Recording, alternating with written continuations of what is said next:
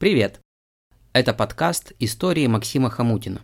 Я Максим Хамутин, а значит вас ждет новая история.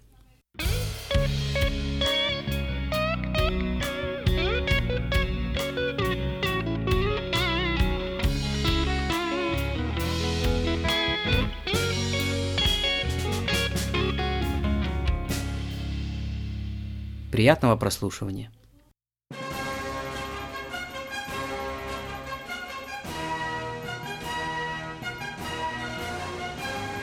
Эпическая сага «Колбасные войны». Эпизод 6. Великая битва.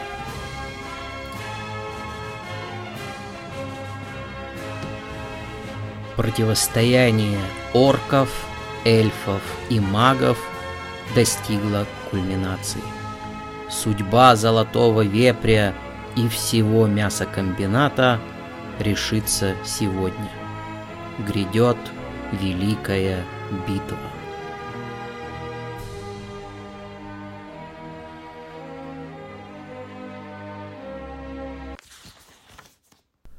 Актовый зал старта был заполнен до отказа. Орки, маги, эльфы и разнообразные представители администрации ерзали на стульях в ожидании речи вождя. «Братья и сестры, нас ждет великое событие!» Игорь Викторович старательно читал речь, которую для него написал Леха, стараясь правильно расставлять интонацию. «Заморское племя готовится озолотить нас!» Зал взорвался от рева. Орки разделочного цеха стучали топорами, эльфы колбасного цеха завывали боевую песнь света, маги из консервного хором читали заклинания. Бухгалтер Лариса Михайловна молчала. Но племя это хитро и алчно, и чтобы добыть свою заслуженную награду, мы должны увеличить норму выпуска еще в два раза. Куда в два-то? Мы же так на пределе работаем!» Возмутился эльф-путейщик Самохин, он же Асталдер. «А мы тебя на колбасу пустим!» — прорычал вождь разделочного цеха Синий, и орки дружно заржали. «Доле на лосторку!» — прошипел Асталдер, что на древнеэльфийском означало «пустоголовый орк». В ответ Синий провел пальцем по лезвию топора, многозначительно улыбаясь. «Братья и сестры, нет времени на ссоры. Мы должны сплотиться, чтобы вместе ответить на этот вызов». Игорь Викторович поднял над головой изрядно пошарпанную свинью-копилку. Тот цех, кто внесет наибольший вклад в результат, получит золотого вепря. Но самое главное, зарплата всех сотрудников этого цеха будет увеличена втрое. Консервный цех магов в полном молчании встал со своих мест и вышел из актового зала. Оставшиеся в зале сотрудники проводили их недоуменными взглядами. Наконец, после минутной паузы, Синий запрыгнул на стул с ногами и заорал. «Вонючие маги хотят нас опередить, орки! За мной!» Он махнул топором, и племя орков из разделочного цеха ринулось к выходу, вереща и бряцая топорами. «Лунокуэрна Эдагор!» — громко пропел Асталдер, что означало «мы победим в этой схватке». Он ловко перепрыгнул ряд сидений, и эльфы устремились за ним. На выходе из актового зала началась давка. Орки теснили эльфов, обладая физическим преимуществом, но смекалистый Самохин Асталдер в два прыжка достиг портьеры у стены и открыл запасной пожарный выход. «Эласен!» – закричал он, что означало «пройдем здесь».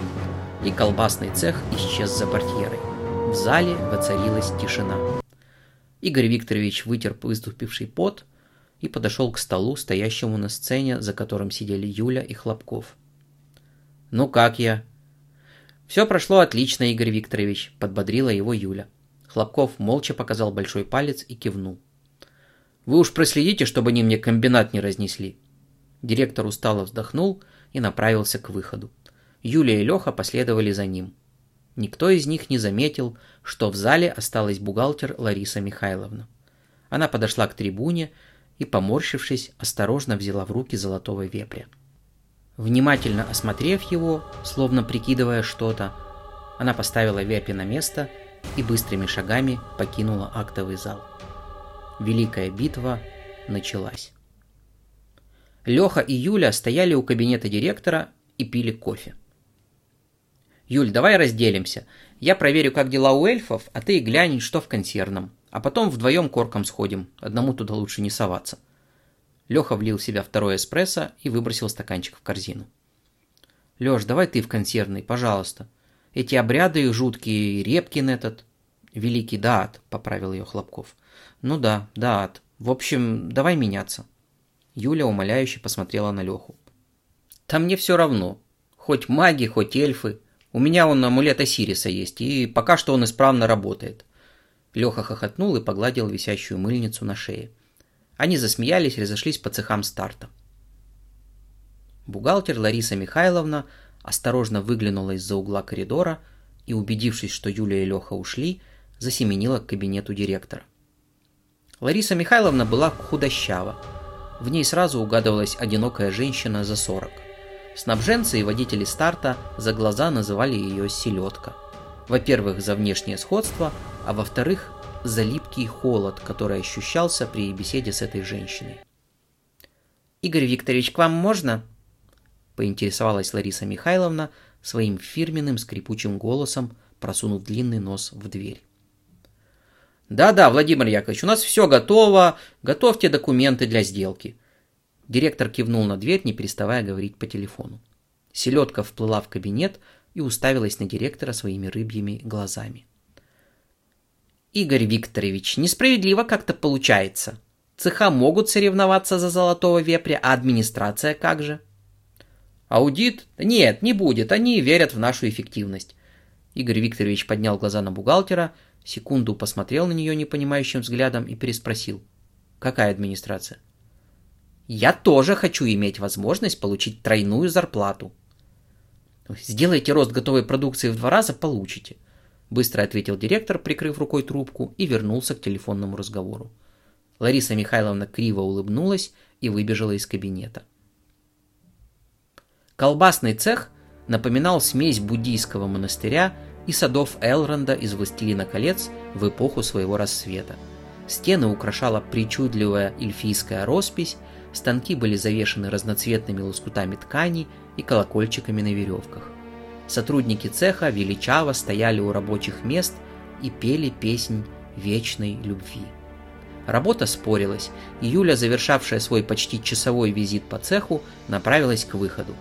Внезапно из глубины цеха раздался крик «Тира тен рашве!», что на взволнованном эльфийском означало «это ловушка». Эльфы бросились на крик, обнаружив шприцевальщицу Клавдию Петровну, которую в племени называли Элиар, что означало «провидица», которая стояла у дымящегося станка, и слезы текли по ее лицу. «Кто-то испортил шприцевальный станок! Помпа забита паклей!» Она указала на разорванную трубу. «Это орки! Ласталайтамин!» «Посмотрим, кто посмеется последним!» – прокричал вождь племени Асталдер, запрыгнув на лафет станка. Эльфы стали запрыгивать на станки, выкрикивая проклятия, большая часть из которых не может быть приведена в этом рассказе по соображениям этики. Обстановка быстро накалялась, и Юлия бросилась к выходу, чтобы позвать Хлопкова на помощь. Уже у дверей она заметила бухгалтера Ларису Михайловну, закрывавшую за собой входную дверь. «Лариса Михайловна, погодите!» Юля подбежала к двери. Бухгалтер замерла в напряжении, выпучив холодные селедочные глаза на Юлю. Лариса Михайловна, я вас очень прошу, зайдите в консервный цех и попросите Алексея Хлопкова как можно быстрее прибежать сюда. У нас тут производственный конфликт разгорается, мне его помощь очень нужна. Конечно, Юля, я все сделаю, проскрипела Лариса Михайловна, криво улыбнулась и выскочила из цеха. Спасибо вам огромное, закричала Юля ей вслед и бросилась назад к сломанному станку, где уже начиналась эльфийская мобилизация. Великий Даат заканчивал свой двухчасовой ритуал, возведя руки к черепу быка и зачитал последнюю строку заклинания. «Реверtatur kinis et fonte macvarum viventium, et fiat terra fructificans et germinit arborem». Посыпав алтарь из палеты консервов золой, он благословил цех на производственные рекорды. Леха Хлопков удовлетворенно наблюдал за завершением ритуала. Ему удалось убедить Дата Репкина отказаться от жертвоприношения, и пойманный магами бродячий пес был отпущен на улицу, избежав страшной участи. Консервный цех наполнился бормотанием магических заклинаний и звуками надрывной работы консервных станков, которые выжимали максимум. Кто-то осторожно потрогал Леху за плечо, и он от неожиданности подпрыгнул. Обернувшись в поисках очередного свихнувшегося мага, он с облегчением выдохнул. Перед ним стояла Лариса Михайловна. «Алексей, Юля просит вас срочно явиться в колбасный цех, там какие-то проблемы», — холодно сообщила селедка. «Спасибо большое». Леха в два прыжка добежал до двери цеха и понесся по коридору к эльфийскому убежищу. Леха застал Юлю на полпути к разделочному цеху, пока она пыталась остановить стройные ряды марширующих эльфов. Они пели красивую боевую песню со словами «Ума матен рашве татулува алле», что означало «не ищи неприятности на свою голову, они найдут тебя сами». В задних рядах несколько человек тянули накрытую брезентом конструкцию – «О, благородные эльфы, прошу вас, остановитесь и объясните, куда держите свой путь!» Постарался бодро пропеть Хлопков, но голос предательски дрогнул. Тем не менее толпа остановилась, и вперед вышел Асталдер, лидер племени. «Эти грязные орки перешли черту! Они сломали наш станок! Наша беспощадная месть будет им достойным ответом!» Он повернулся к эльфам и прокричал. «Эдиар Ателеа! Что означало «клянусь морем и звездами». Крики одобрения развеяли последние надежды Хлопкова на мирное урегулирование конфликта. «Позвольте мне сопроводить вас и стать послом для переговоров, о великий Асталдер». Леха отвесил низкий поклон и дал знак Юле сделать то же самое. Асталдер, в миру путейщик Самохин, благосклонно кивнул и вернулся в строй. До цеха орков оставалось два поворота. Ворот разделочного цеха Хлопков остановился, набрал побольше воздуха в легкие и громко постучал. «О, храбрые орки, это лорд Алексис и со мной амулет Осириса. Я пришел с благой вестью». За воротами началась возня, и спустя несколько секунд чуть выше ручки распахнулась прорезанная болгаркой окошко, которое полностью заполнила огромная морда охранника. «Чё надо?» «Впусти нас, смелый охранник, мы принесли дары вашему вождю». Морда подозрительно окинула взглядом толпу эльфов. «А эти что тут делают?» «Племя эльфов принесло дары великому вождю орков». Хлопков обернулся и шикнул на начавших возмущаться эльфов. Подумав еще несколько секунд, морда исчезла из окошка, и ворота с грохотом открылись. «Синий примет вас в октагоне», — буркнул орк-охранник и махнул своей лапой в направлении восьмиугольника из бочек с кострами в центре цеха. Отряд эльфов двинулся к кострам, но тут же был остановлен охранником. «Пойдут только эти трое», — он указал на Хлопкова, Юлю и Асталдера. Вождь эльфов кивнул отряду и величаво зашагал к октагону, завернувшись в обрывок бархатной шторы. Леха и Юля на секунду замешкались, но потом кинулись его догонять. Вождь орков Синий сидел в центре октагона и отбраковывал туши, которые подносили ему сотрудники цеха. «О, великий вор!» – начал было Хлопков, но был мгновенно прерван Асталдером. «Вшивый пес! Ты испортил наш самый быстрый станок и ответишь за это!» Синий вскочил с места, отбросив тушу коровы в сторону и схватил стоящий рядом топор. «Да как ты смеешь, жалкий эльф, обменять меня?» Он с размаху разрубил коровью тушу пополам. Асталдер не шелохнулся. «Я покажу тебе как». Он повернулся к воротам цеха и закричал. «Гурт, горд, миле!» Что означало «все сюда». Толпа эльфов сорвалась с места и, опрокинув орка-охранника, рванула в центр цеха. Задние ряды на ходу скидывали брезент с непонятной конструкцией, в которой опытный специалист сразу же угадал бы модифицированный чан с жидким фаршем для сосисок, соединенный с насосом от шприцевального станка. Запрыгнув на тележку, проворный эльф включил насос, и серая жижа обрушилась на опешившего синего. Хлопков с Юлей вовремя отпрыгнули от потока липкого фарша. Юля завизжала и бросилась к выходу из цеха, тогда как Леха завороженно смотрел на происходящее, широко раскрыв рот. Наконец он опомнился и спрятался за одной из бочек с костром. Уже через 10 секунд эльфу фаршемета был сбит свиным окороком, брошенным в него одним из орков.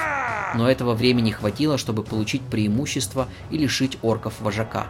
Пока Синий выбирался из кучи фарша, Асталдер и передовой отряд эльфов заняли оборону в центре октагона, связав вожака колбасной кишкой. Со всех сторон к ним неслись полчища орков, выкрикивая проклятия и сверкая топорами и крюками для подвешивания туш. В цеху погас свет, но его центр продолжал хорошо освещаться кострами. Быстро окружив октагон, орки не решались перейти границу бочек, глядя на связанного синего. Асталдер картинно поставил сапог на спину лежащего вожака и сказал «Леверене амин, тайная ная эйна!» Вы обманули нас, это было подло. Он гордо осмотрел окруживших его орков и добавил. Теперь мы можем спокойно разобрать... Асталдер не успел закончить фразу, как что-то ударило его по голове, и вожак колбасного цеха мешком свалился на синего. Эльфы испуганно оглядывались по сторонам, не понимая, что происходит. Через секунду из-за спин орков прилетел очередной снаряд и угодил в бочку, за которой прятался Хлопков. Леха с удивлением обнаружил, что это была консервная банка со свиной тушенкой. Магии! Он отполз к ближайшему разделочному столу и затаился. Очередная банка угодила в спину орка, за ней полетели еще и еще. В рядах орков и эльфов началась паника, и оба племени в срочном порядке стали искать новое убежище, разбегаясь в полумраке. Через мгновение октагон разделочного цеха опустел. В центре оставались лишь связанный синий и придавивший его сверху Асталдер в бессознательном состоянии. Наконец, из темноты появился великий Даат. За ним шествовало несколько магов, один из которых вел связанную Юлю. Остальные были вооружены метательными устройствами, напоминавшими пращу. Они были сделаны из автомобильных покрышек и заряжены банками с тушенкой. «Доброго всем вечерочка!» Да, Трепкин хищно улыбнулся. Вижу, у вас тут веселье в разгаре, вот и мы заглянули. Он подошел к Асталдеру, который уже начинал приходить в себя, и открыл перед ним просроченную банку с куриной печенкой. От ужасной вони лидер эльфов мгновенно потерял сознание, а у синего началась обильная рвота. «Дорминен сомнум темпоре. Амен». Репкин погладил Асталдера по голове и откатил в сторону, освобождая доступ к вождю орков. Поморщившись, он наклонился к огромной морде Ценицына и царапнул по ней своим острым ногтем, окрашенным в черный цвет. Вождь орков взвыл от боли. «Ты говноед малолетний, я тебе шею сверну!» Он попытался освободиться от пут, но колбасная кишка не поддавалась. Великий Даат закатил глаза и заговорил зловещим детским голосом. Однажды днем огромный орк испортил магам их станок. Ему, бедняги, не вдомек, что страшный ждет его урок. В начале магов чудеса у орка заберут глаза, Потом в подарок магов строй Раскрасит орка кислотой. Вот будет весело, друзья, ну а начну веселье я. Репкин схватил морду синего и потянулся когтями к глазницам. Вождь орков, который резко вспомнил, что он раздельщик второго разряда, Синицын, заорал. «Полиция, помогите!» Мелькнувшая из-за бочки тень внезапно сбила Даата Репкина с ног, и пламя костров осветило Леху Хлопкова. Он достал из-за пазухи золотого вепря и вытянул его над головой. Остановитесь! К чему эта вражда? Давайте получим общий результат и разделим дары золотого вепря поровну. Недолго думая, один из магов размахнулся и метнул консервную банку в Леху. Тушенка угодила прямо в солнечное сплетение, и Хлопков сложился пополам, положив артефакт на землю. «Золотой вепрь!» – заорал кто-то из темноты, и в магов полетели куски свиней и коров. Юлю отбросила в сторону и придавила свиной тушей. Отблески пламени вырывали из темноты фигуры орков и эльфов, несущихся к заветной цели.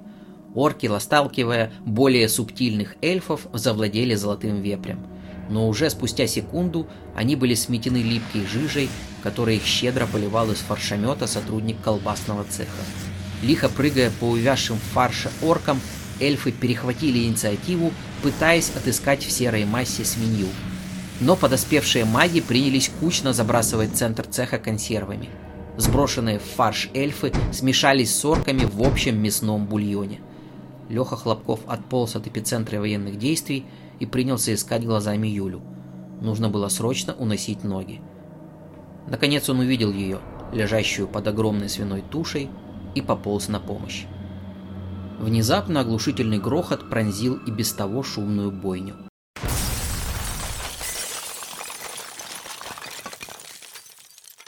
Посыпалась щебенка, и одна из стен цеха рухнула, обнажив огромный бульдозер, который двигался к октагону. Помедлив доли секунды, бывшие охотники за золотым вепрем всех племен начали спешно отползать в стороны, стараясь не угодить под гусеницы громадной машины. Леха, увидев, что все заняты собственным спасением, вскочил на ноги и заковылял к Юле. Вдвоем они опрокинули свиную тушу, и Леха помог ей подняться. «Леша, что происходит? Это какой-то кошмар!» Юля дрожала и озиралась по сторонам. «Это финальный уровень», — мрачно заключил Хлопков. А это босс финального уровня. Он указал на приближающийся бульдозер. Подъехав к центру октагона, бульдозер остановился. Сотрудники старта, спрятавшись по углам цеха, напряженно ждали развязки. Наконец послышался щелчок включения мегафона. «Вонючие крысы! Вы думали завладеть золотым вепрем? Вы боролись за него, пока я вам это позволяла!» Скрипучий голос моментально выдал его обладателя. «Селедка!» Леха Хлопков от удивления присвистнул. «Я великая владычица белых и черных рун! Я повелительница этого мира! Я Альфа и Омега!» Торжественно звучал голос Ларисы Михайловны. «Золотой вепрь мой, и я буду решать, кто из вас достоин награды, а кто выгребной ямы!» Боже мой, она совсем свихнулась. Юля потянула Хлопкова к выходу. «Побежали, надо полицию вызывать». Это я начисляю вам ваши жалкие зарплаты. Это я свожу отчеты для инвесторов. И только я буду решать, насколько комбинат перевыполнит план и кто получит надбавку. Вам ясно, глупые котлеты?» Селедка заглушила двигатель бульдозера и спрыгнула из кабины, чтобы подобрать золотого вепря. Меткий бросок задней бедренной костью отправил Ларису Михайловну в глубокий нокаут, и старая китайская копилка – выпав из ее рук, разбилась на мелкие куски. «Жопа ты с ушами, а не владычица!» Бывший орк Синицын сплюнул, помог подняться бывшему эльфу Самохину и полез в бульдозер, чтобы отогнать его на улицу. Сотрудники старта начали выползать из укрытий и помогать пострадавшим. Леха Хлопков и Юля, переглянувшись, отправились к кабинету директора. Их ждал сложный разговор. Две недели спустя Алексей Хлопков стоял перед проходной районной прокуратуры. После событий на старте мясокомбинат закрыли. Директор Игорь Викторович и бухгалтер Лариса Михайловна были под следствием за отмывание средств в особо крупных размерах и нарушение техники безопасности на предприятии.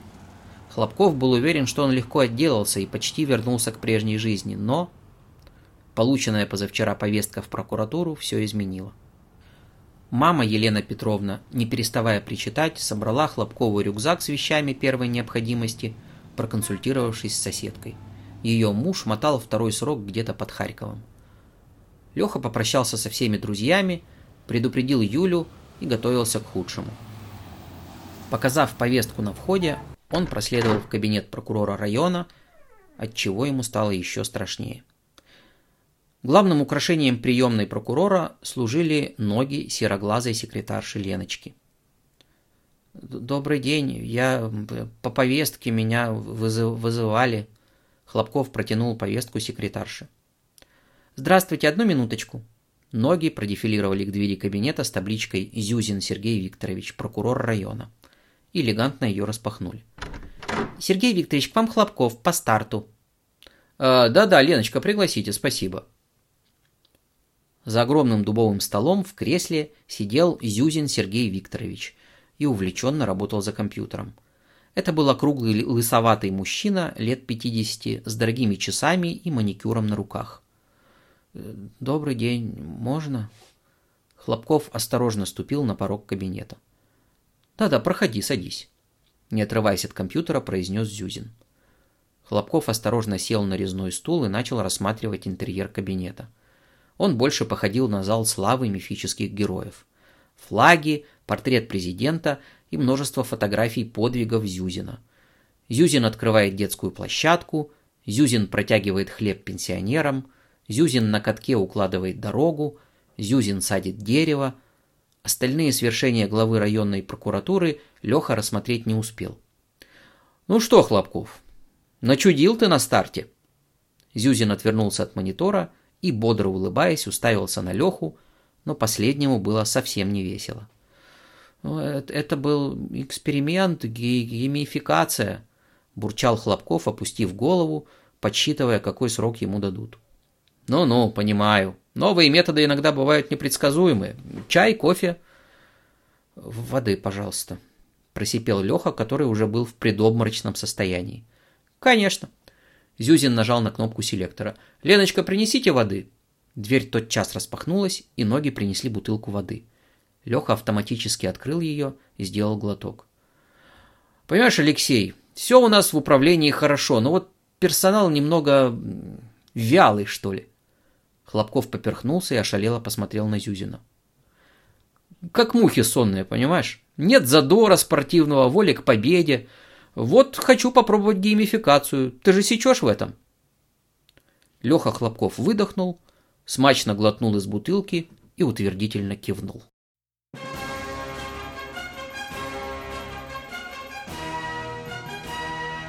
Эпическая сага «Колбасные войны»